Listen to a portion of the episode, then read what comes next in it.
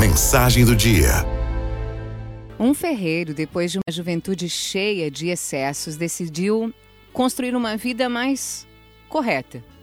Ele passou então a trabalhar com afinco, com honestidade, a praticar sua fé, a fazer obras de caridade. Mas apesar de toda sua dedicação, de toda sua mudança, nada parecia dar certo na vida. Ao contrário, os problemas, as dívidas se acumulavam cada vez mais. Numa tarde, um velho amigo que se compadecia daquela difícil situação comentou com ele: É realmente estranho que, justamente depois de você se tornar um homem temente a Deus, a sua vida tenha piorado. Eu não desejo enfraquecer sua fé, mas apesar da sua crença espiritual, já percebeu que nada tem melhorado na sua vida?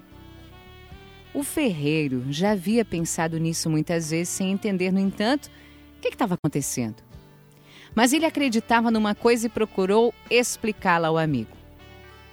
Eu recebo na minha oficina o aço ainda não trabalhado e eu preciso transformá-lo em espadas. Primeiro, eu aqueço a chapa de aço ao rubro. Em seguida, sem qualquer piedade, eu pego o martelo mais pesado que eu tenho e aplico vários golpes até que adquira a forma que eu desejo. Depois, eu mergulho a espada numa tina de água fria e a oficina inteira se enche de vapor, enquanto a peça estala e grita por causa da súbita mudança de temperatura. E eu tenho que repetir esse processo até que eu consiga a espada perfeita. Uma vez só não é suficiente. Às vezes o aço que chega às minhas mãos não consegue aguentar esse tratamento. O calor, as marteladas, a água fria terminam por enchê-lo de rachaduras.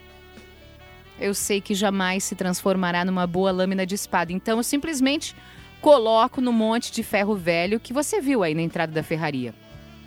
E olha, meu amigo, eu sei que Deus, Deus está me colocando no fogo das provações.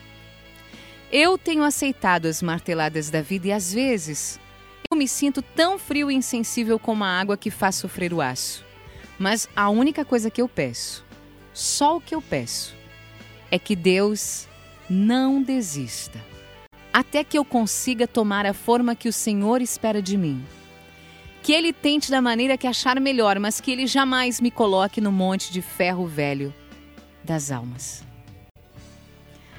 Não se aflija quando as coisas saem do seu controle. Se você tem colocado a sua vida nas mãos de Deus, confia. Confia que Ele está no controle de tudo. Deus sabe o que está fazendo e tudo o que Ele faz é bom. Todas as coisas são boas a seu tempo.